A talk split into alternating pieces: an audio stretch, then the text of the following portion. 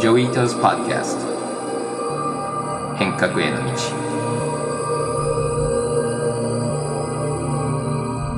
こんにちは伊藤穰一です。今日のエピソードにはとってもスペシャルなゲストがいます。Digital Minister 10 Thank you very much for your time. Really happy to be here. 今日のゲストは台湾のデジタル担当大臣オードリー・タンです。オードリーと実際にまだ一度もフェイス2フェイスで会ったことないんですけれども、オードリーを最初に知ったのは、 Socialtext っていう会社があって、私もずっと役員やってたんですけれども、実はその後、オードリーが Socialtext で働いていて、2014年に台湾ではひまわり運動っていうあの学生の、まあ、ムーブメントがあって、彼らが反対していたのは、台湾政府が中国といろんな契約をして、まあ、中国にいろいろ expose されるっていうので、まあ、学生が動き出したんですけども、かなりあのデジタルを使ったあのムーブメントだったんですけれども、オードリーはその頃は Socialtext で働いていて、そしてそこからこのムーブメントの方に切り替わって、ムーブメントの一つの symbolic leader の一人になったわけなんですけれども、でそのムーブメントがある程度政府を take over した後に、オードリー・タンはデジタル担当大臣になるわけなんですけども、僕はちょうどだからそれが起きてる頃にオードリーの話は聞いてました。僕の友達から聞いていたのは本当にあの天才的に頭が良くて、そしてその本当にそのオープンソースのコミュニティのリーダーシップを分かっていたと。で、まさにそれがあの今とっても機能していると思うんですよね。もう一つオードリーの台湾でやってることを僕の方から見ると、アラブスプリングは随分僕も横から見ていまして、結構アラブスプリングの時は悪い人たちを追い出してひっくり返したっていうセレブレーションがあったんだけれども、その後の組み立てができなくて、大体全部元に近い、もしくはもっとひどくなって戻っちゃってるんですけれども、そしてアンブレラムーブメント、これ香港の方なんですけど、これは結局、あの中国政府に潰されちゃうわけなんですが、台湾のケースがすごく良かったのは、唯一って言ってもいいぐらい、綺麗に学生たちがテイクオーバーしたんだけれども、そのテイクオーバーが成功してるわけなんですよね。で、そういう意味で新しい民主主義を台湾でうまく運営できてるっていう意味ですごくモデルになってると思いますので、やっぱりオードリー・タウンはすごく世界でも多分唯一と言ってもいいぐらいのうまくいってるリーダーシップなような気がします。オードリー・タウンがデジタル担当大臣になってからもう5年経ってるんですけども、その5年間でどんなことが起きたかちょっとお聞きしたいと思います。It's been, I think, five years since you took over the digital minister position, and I wonder if you could tell us, uh, you know, what has happened and how it's been so far. That's precisely the association of the words digital and democracy changed. 今からちょうど5年前がデジタル社会と民主主義の関係が変わり始めた瞬間でした。それまではデジタル社会と民主主義は 水と油のような関係でした。デジタルが民主主義に流入することで、ポキュリズムに陥るだの、フェイクニュースが増えるだの、民衆が分断するだの、様々な憶測が流れました。それから5年、現在では、みんなデジタルの介在しない民主主義は物足りない存在であり、また、民主的な原理原則のないデジタルは長続きしないことを十分に理解できるようになりました。デジタル社会と民主主義は、今や水と油の関係ではありません。デジタルが介在することで、民主主義は信頼を取り戻すことができました。オードリーが大臣やってたこの5年の間に、まあ、いろんなプロジェクトがあったんですけど、僕が聞いてるのでいくつか面白いのを紹介させていただきますと、一つはあのマスクがコロナの最初の頃、とても買うのに並ぶ必要があったので、で、どこにあるか分かんなかったので、あの、在庫管理とそれがどこで売ってるかっていうのをアプリにしてみたり、あとは随分フェイクニュースが出て、多分これ確か日本から最初出た トイレットペーパーがなくなってしまうっていうのでみんなが買い集めちゃったのがあったんですけども、例えばなんですけども、そういうヒューマーオーバールーマーってオードリー言っていて、この変な噂が出るときに、ヒューマーを使ったミームみたいのを出して、それがフェイクニュースよりもさらに広がるっていうネット的な配信をして、あの結構成功したとか、それと V 台湾って言って、このポリスというプラットフォームを使ったシステムを作って、それで例えば Uber とか Airbnb が台湾に侵入するときに国民の意見を聞き出すとかそういうプラットフォームを作ったりして、で、かなり元々の GovZero のチームを使って、常にそのシビックテックを国に導入して、こういうすごく面白い企画をどんどん成功させてます。オードリーはものすごい大臣としてアウトプット生産性が高いんですけれども、どうやってこんなにたくさんのことができたこれをオードリーに聞きました。I write prayers, I preach, I listen to confessions, and so on. So, so that sort of ministry. The, the idea, very simply put, is that I don't work for the government or for the people. I work with the government and with the people. We work very hard in the free software and open commons community to decentralize the governance so that each person understand not just the, the code of computers, but also the code of norms, of conducts, and so on.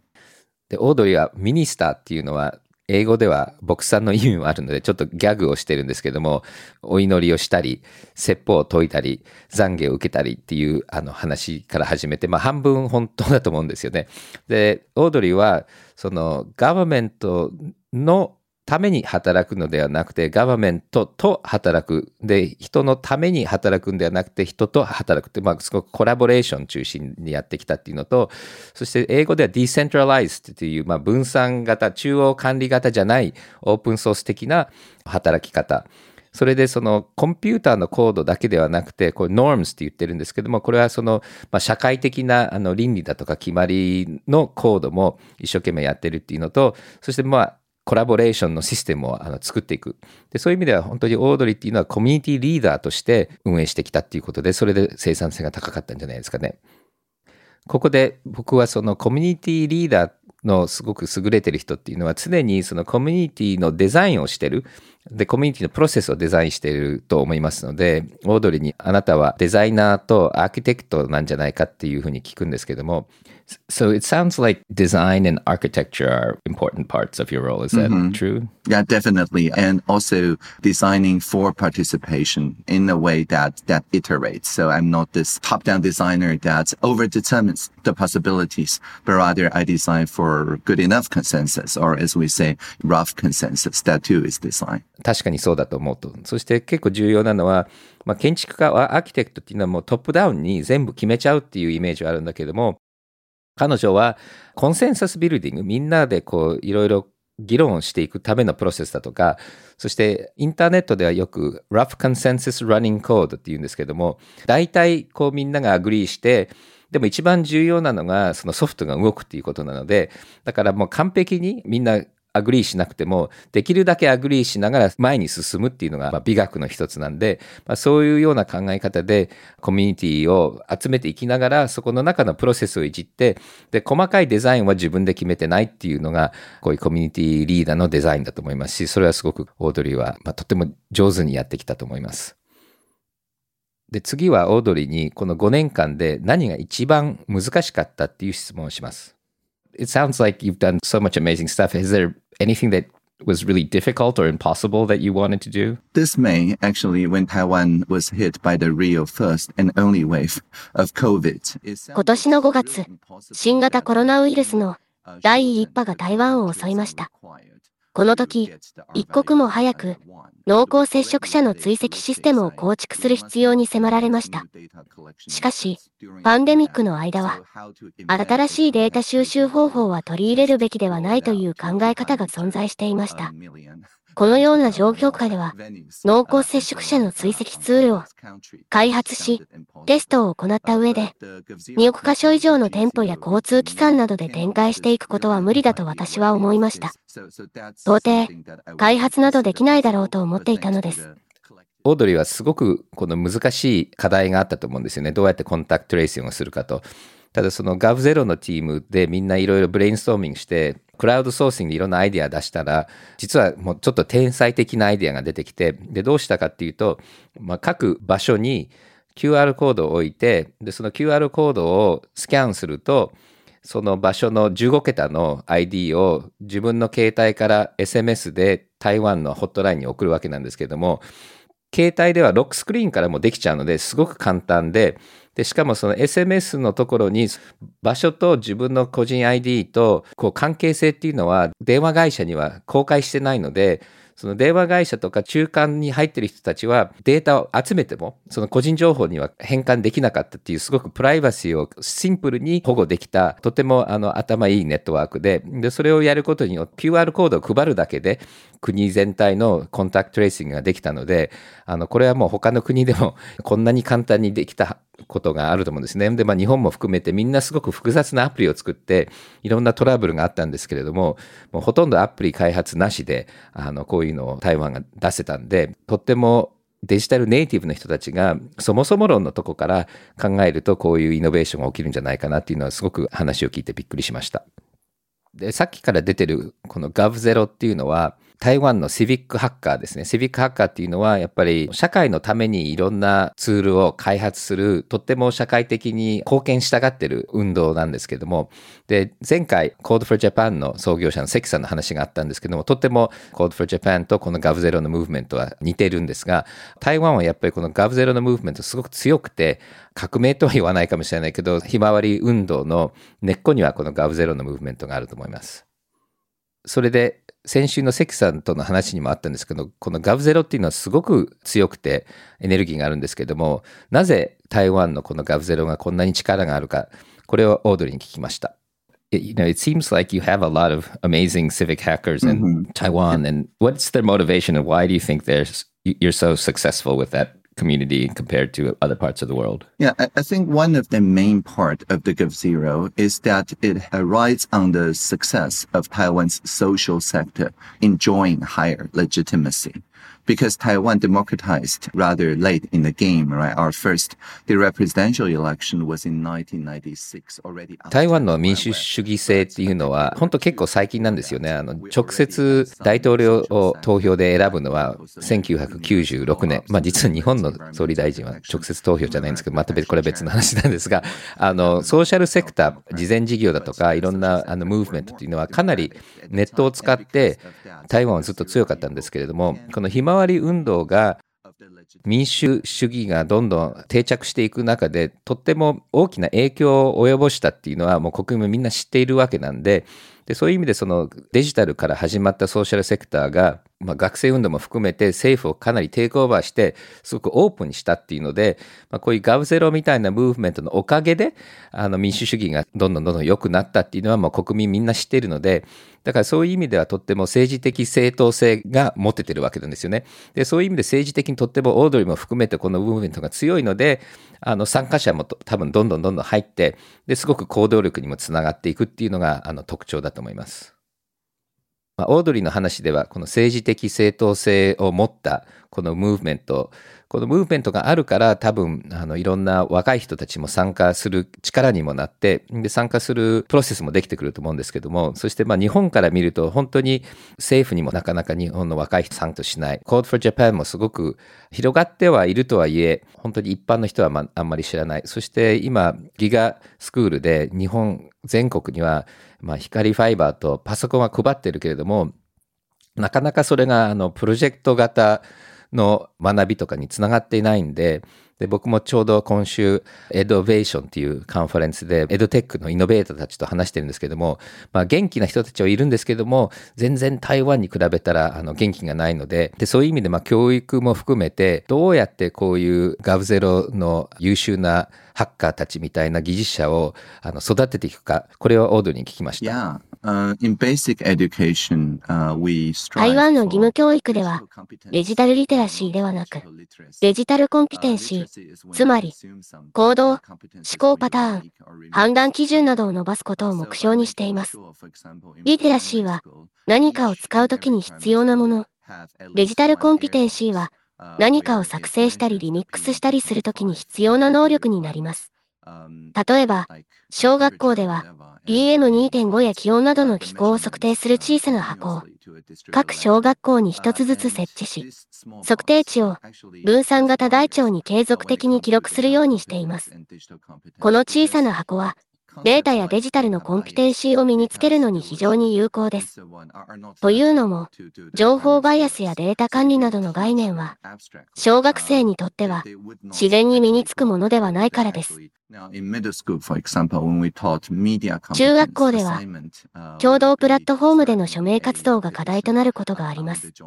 これまで政府に提出された嘆願書の4分の1以上は、18歳以下が占めるようになりました。つまり、彼らは、投票権を獲得する前から、アジェンダを作り上げる力を身につけていることを示しています。また、彼らは、情報の検証行為であるファクトチェックにも参加しています。大統領選の討論会やフォーラムでは、中学生が大統領候補の発言をリアルタイムで入力するだけでなく、信頼性の高い情報源と照合することに貢献しており、その様子は全国ネットのテレビでリアルタイムに反映されています。That's excellent. It, it sounds sort of also more project oriented rather than skills oriented. Is it fair? まあ、スキル中心よりもプロジェクト中心の教育がすごく重要だと思ってますので、まあ、それについてオードリーの意見を聞きました。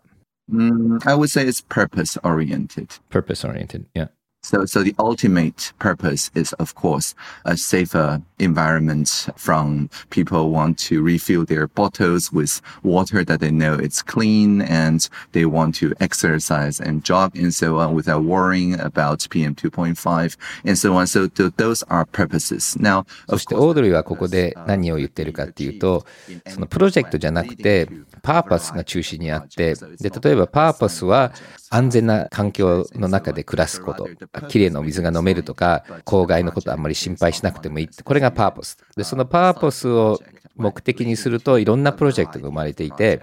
そして先生がプロジェクトを一個ずつアサインするのではなくて、その子供たちが勝手にパーパスを追求していくとプロジェクトが出てきて、プロジェクトそのものは勝手に生まれてくると。このパーパスベーストラーニングをすると、勝手にプロジェクトベースができてしまうので、で子供たちがそこでいろんな、まあ、プロブレム、問題を解いていくっていうのが一番いいんじゃないかなっていうのはオードリーの答えでした。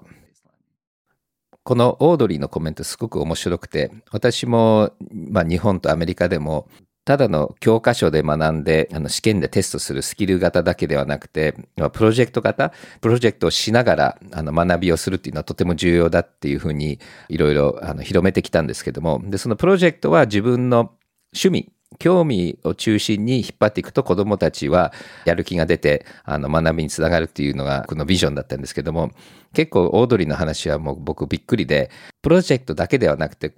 オードリーはパーポス何かまあ社会的に貢献したいっていうハイヤーパーパスがあってそれのためのプロジェクトを作ってでそのプロジェクトをもとに学びが起きるっていうとてもこの社会参加につないでるっていうところがすごく素晴らしくてで僕もあのこれをもっともっと考えていかなきゃいけないなとただ実際私たちの体験もそうなんですよね。セーフキャストで測定器を学校に送って、で学校の友達がそれを組み立てて、組み立てるとその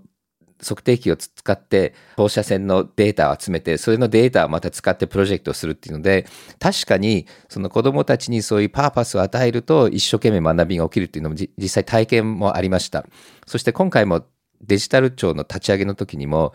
このギガスクールで学生たちに応募するとたくさんのコメントが来たわけなんですよね。だからそういうニーズは多分日本でも十分あると思いますので、このオードリーが言ってるこのパーポスドリブン、それとそれからプロジェクトができて、そしてとっても具体的、やっぱり、あのししかも僕らもやってて面白かったけど、測定器をそのまま送っちゃうと、あんまりみんな使わないけど、キットで送って、その人が組み立てると使うっていうのが分かったので、やっぱり何か作るっていうのがとっても重要なので、そういう意味でオードリーもまさに公害を測るデバイスをポロンと置くだけで学生が動き出す。これもあの僕の体験でも同じなのですごくいいコンセプトだと思います。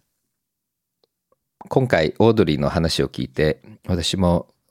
2003年に書いた創発民主制の論文をもう一回思い出して、そしてその間にアラブスプリングも含めていろいろ希望とそれでその希望がまたダメだった。で、特に最近ネットの文化も嫌な面がたくさん出て、その2003年の楽観的な自分は完全に間違ってたなっていうふうに振り返ってた時期もたくさんあったんですけども、やっぱりオードリーの話を聞いてとっても実は希望を感じまして、そしてこういうオードリーみたいな人がどんどん増えて、そして台湾みたいな成功例が出てくると、やっとあの2003年に想像してた夢が実現できるんじゃないかなっていう希望を持ちました。それとやっぱり僕らみたいなもう50代の人たちがまあ、いろいろ夢考えて、そして変えていこうという活動はしてきたんだけれども、やっぱりこの次の世代っていうのをいろいろこう期待してたんですけども、やっと出てきたような感じがして、で、このオードリー・ターンも Code for Japan に手をあの注いであり、まあ、いろんなコミュニティをまたインスパイアして、で、オードリー・ターンが台湾でやってるようなことが、まあ、他の国でもあの生まれてくるのも、なんかとっても希望が持てたので、だからまあ僕ができる限りオードリー・タンみたいな人たちを探したりサポートしたりして、まあ世界中でこういうことが起きるのを何かの形であの応援できればいいと思いますし、特にまあ今日本にいますので、オードリーから学べることをどうやって日本に適用するか、これをまあ課題として受けたような気がして、まあ、これからこのポッドキャストを通じていろんな人と話をする中で思い出していきたいと思います。来週もオードリーの話がまた続きます。ここでお便りを紹介しましょう。皆さんいろんなメッセージを送っていただいて本当にありがとうございます。全部は紹介できませんけれども全部読んでます。ありがとうございます。今日の一つ目のお便りは ACN さんのお便りです。航空業界で働いています。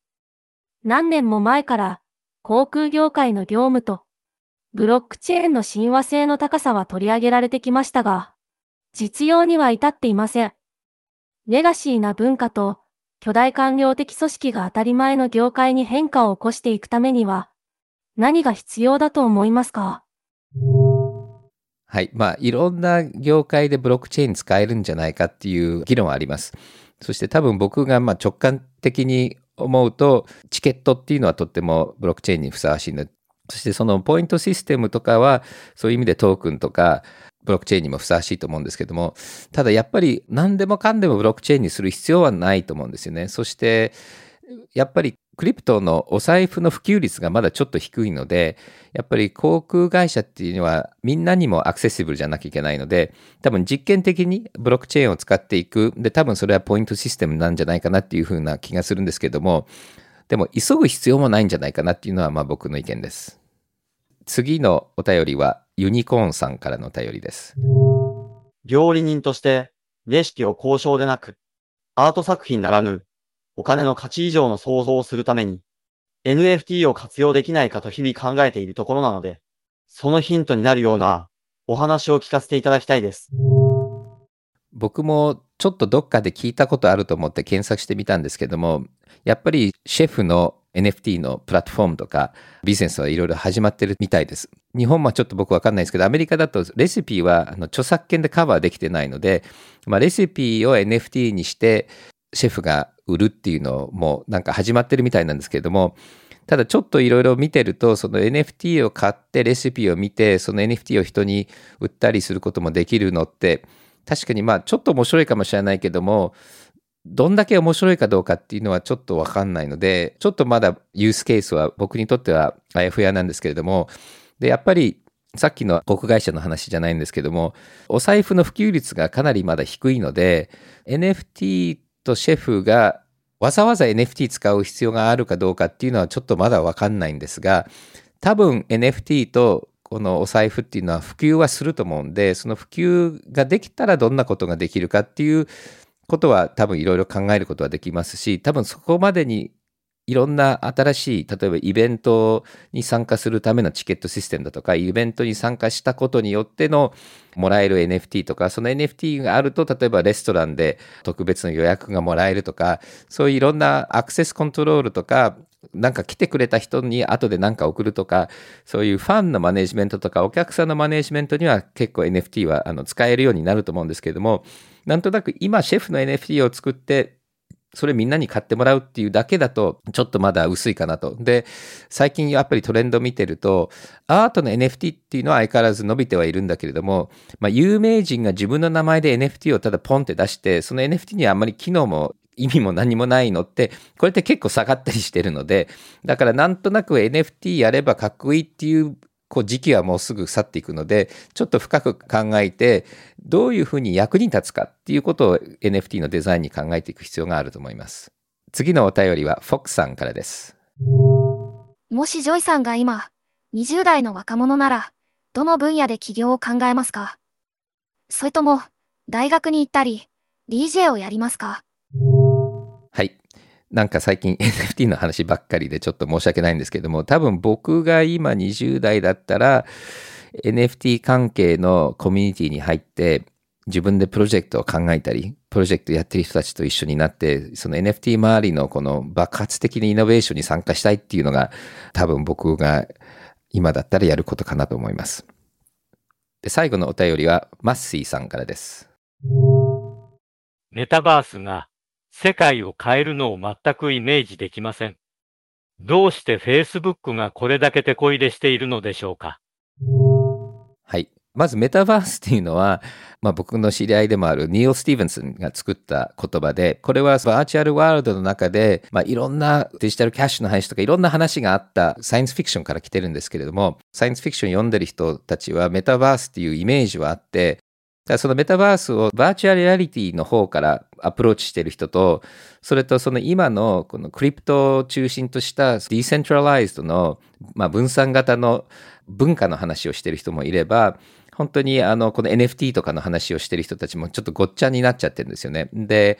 僕はメタバースは来ると思います。それで、そのメタバースっていうのは、今いろんなこうゲームの島とかいろんなサービスがバラバラになってるのがインターネットの前、例えば僕ちょっと思い出すと、ニフティサーブがあったり、コンピューサーブがあったり、島がいっぱいあったんだけれども、インターネットで何が起きたかっていうと、全部が1個になったんですね。1つにインターネットになったのが大きかったんですね。で、メタバースのやっぱり大きな、僕からすると一番重要なのが、このお金にしてもバーチャルリアリティにしてもいろんな島、ゲームとか Facebook が全部一つのプラットフォームになるっていうのがメタバースなんですよね。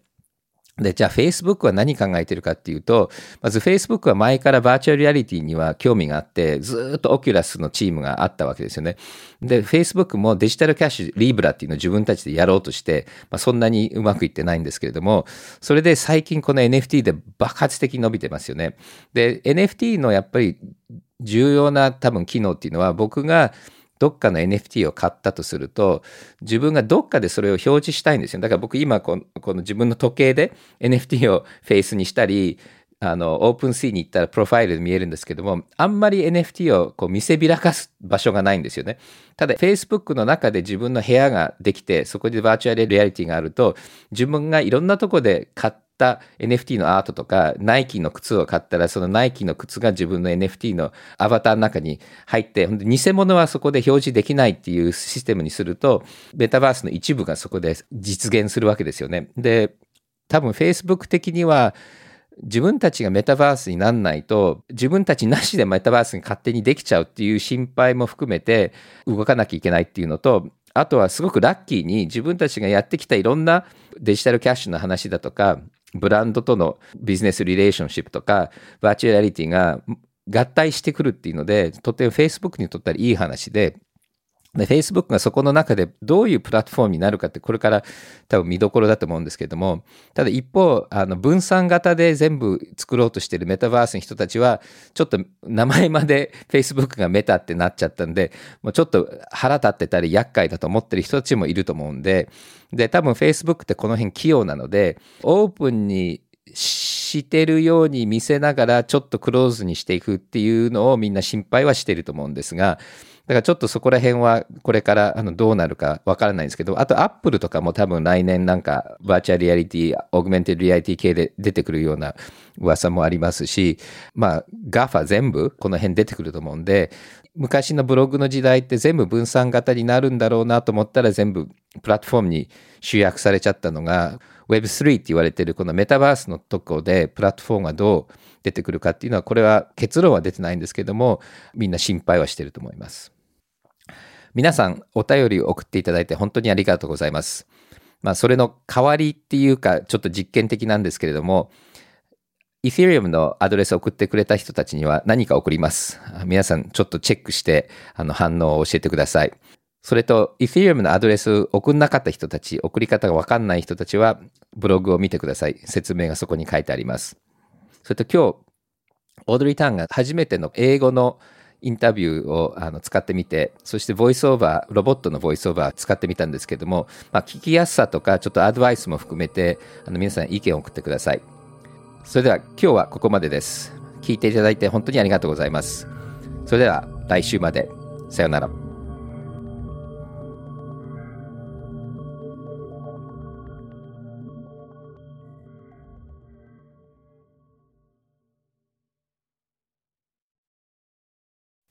デジタルガレージは危険な海に最初に飛び込むファーストペンギンスピリットを創業以来大事にし続けていますこれから来る Web3 オープンソース時代を見据えたテクノロジーで新たなビジネスを生み出す仲間を募集しています番組詳細欄にあるリンクよりぜひご覧ください Web3 is here. Join us. Join the first penguins. New Context Designer. Digital Garage.